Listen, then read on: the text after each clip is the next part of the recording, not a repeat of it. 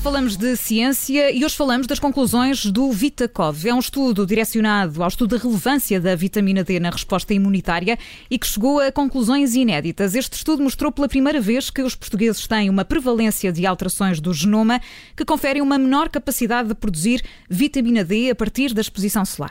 E estas características estão presentes em cerca de 20% dos portugueses, valor quatro vezes superior à média europeia.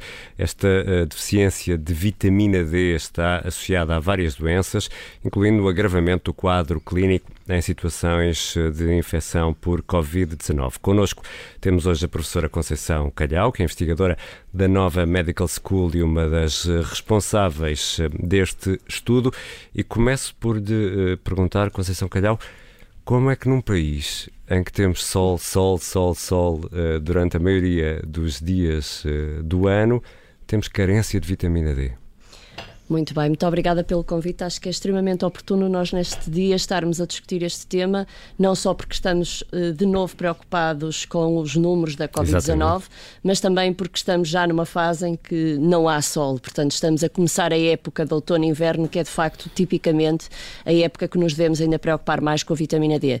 Eh, a ideia que nós vivemos num país de sol, os países do, do sul da Europa têm, de facto, esta, eh, é, portanto, esta, esta vivência de que somos países de, sol, mas a verdade é que quando associamos a síntese de vitamina D à incidência solar, nós temos que cumprir um requisito. Primeiro é ter essa molécula na pele, portanto, o tal precursor da vitamina D, e o segundo pressuposto é que a incidência solar seja suficiente para ativar essa, essa molécula. E estamos a falar de uma incidência que nunca acontece nesta, nesta altura do ano e muito menos em latitudes superiores a 35 graus. Apesar de sermos um país do sul da Europa, a latitude Porto Lisboa estará entre os 39 e os 40, portanto, uhum. acima, francamente, dos 35 graus. Portanto, em primeiro lugar, esta é a fase do ano em que nos devemos preocupar de uma forma populacional com a, o tema. Segundo, e porque também já estamos numa fase da medicina em que cada vez mais se trabalha a medicina personalizada, a medicina de precisão, este trabalho mostrou de uma forma muito clara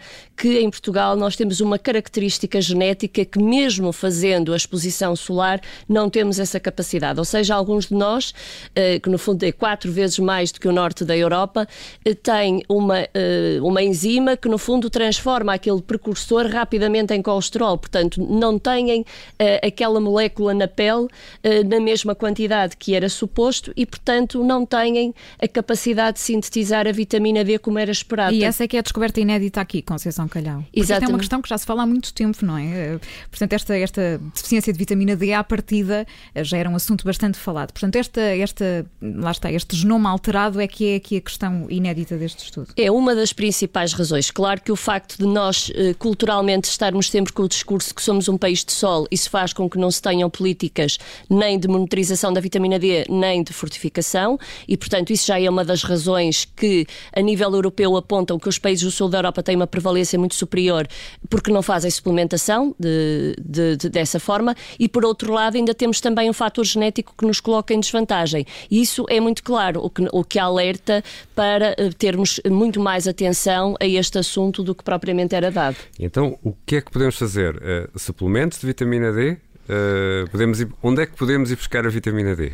Uh, só aqui um pequeno parênteses, isto é muito sazonal, ou seja, claro. quando vem a gripe A, vem muita investigação sobre a vitamina D e agora também, mas não com pode ser sazonal. Com, com Já havia uma forte relação entre a deficiência de vitamina D e as infecções uh, virais uhum. e, portanto, acho que isto, o que é que nós devemos fazer? Devemos nos conhecer, portanto, em termos genéticos, este estudo permitiu desenvolver um teste genético em que cada um de nós pode fazer um estudo relativamente às características genéticas do metabolismo da vitamina D. Isso é um teste que está disponível, que aliás a equipa de investigação que trabalhou connosco. Mas não é comparticipado.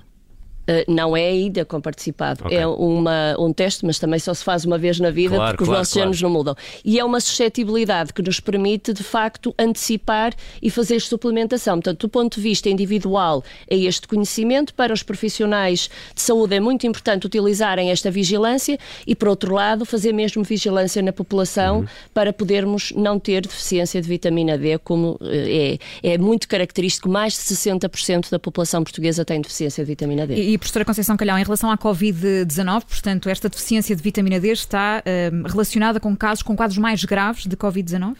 Sim, uh, aliás, o, nosso estudo aí mostra, e outros de, de outros países da Europa e do, do, mundo em geral, muitos países tiveram esta mesma preocupação e a evidência é muito clara. Ou seja, se eu tenho deficiência de vitamina D e tenho a infecção com o novo coronavírus, o, a, a, quer dizer, a probabilidade do quadro ser mais severo é muito maior, porque havendo deficiência de vitamina D, eu tenho uma resposta imunitária deficiente. Portanto, há um compromisso da resposta imunitária e, portanto, parece-nos muito óbvio que há aqui uma forte associação e, portanto, é uma, é uma é, pelo menos é uma variável fácil de evitarmos e de atuarmos para prevenir. Vou fazer aqui uma pergunta uh, um pouco tonta, mas se calhar é para percebermos melhor também como é que como é que tudo isto acontece, mas uh, não podemos, e por aquilo que está a dizer, uma vez que há essa deficiência uh, que afeta a população portuguesa, isto não dá para apanhar sol no verão para acumular para o inverno, não é? A sua pergunta não é nada tonta. Aliás, isso é o mais fisiológico, que é nós no verão apanharmos o sol, fazermos vitamina D, guardarmos no tecido adiposo e no, no inverno iria ser hum. libertado. Só que isso é uma fisiologia já utópica, até porque ainda por cima, como sabemos, quem, quem tem mais quadros mais severos são os obesos. E também sabemos que quem quem tem excesso de peso ou obesidade tem muito mais degradação da vitamina D, portanto não acumula, não reserva.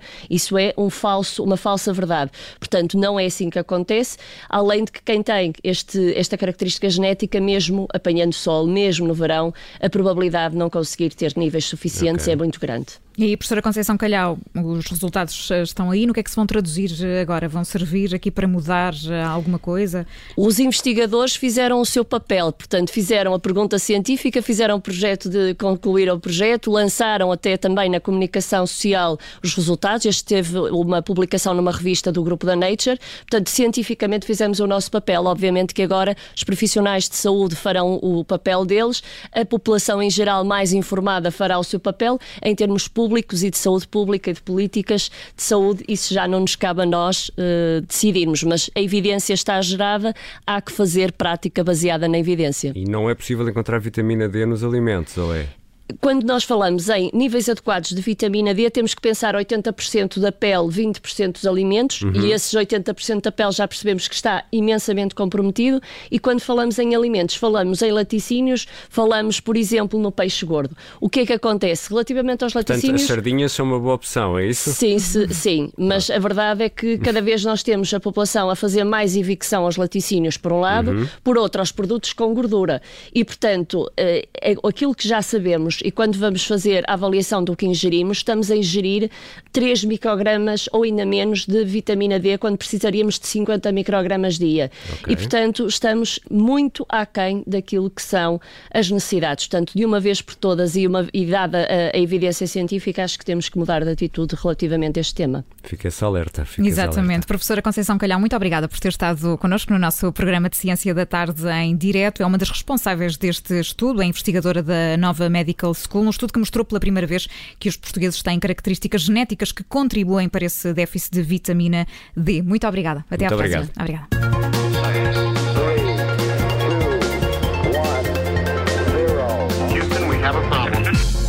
Rádio Observador, São João da Madeira e Oliveira de Azemais, 88.1.